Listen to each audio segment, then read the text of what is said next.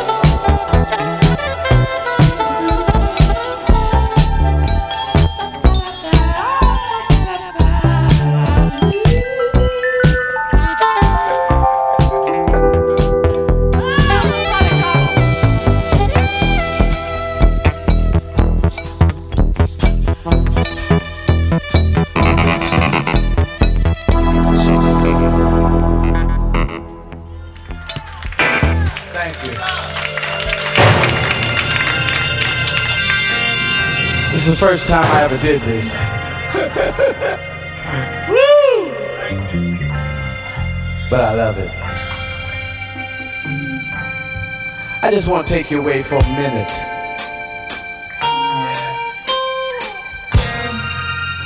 This song I'm about to do for you is a, a very special song to me. It's like a it's like a spiritual song. It's a piece of my heart.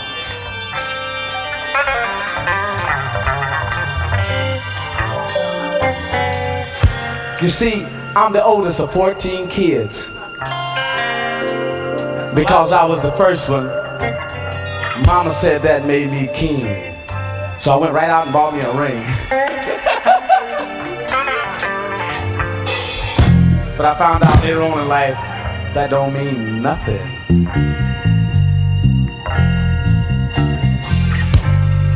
Even though I come from that great big old family of 14 kids, some reason I never felt like I had anybody on my side until I ran into these bad, bad players. And them bad, bad misses. you know what I'm talking about. Name of this song is called I Don't Wanna Be Alone. And believe me, I don't wanna be alone. Listen.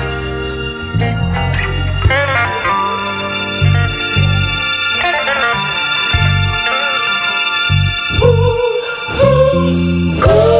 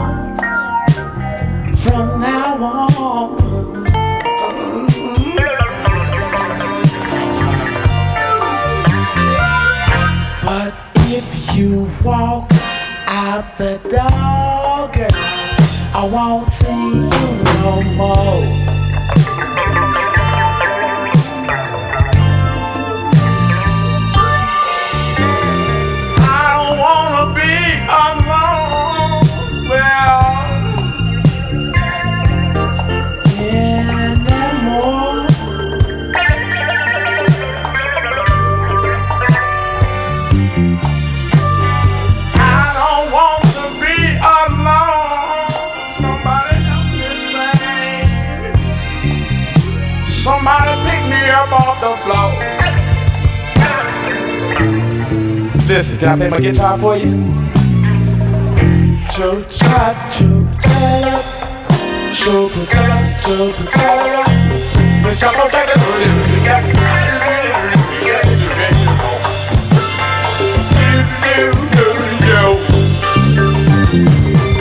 Cho cha cho cha cha cha cha cha cha cha cha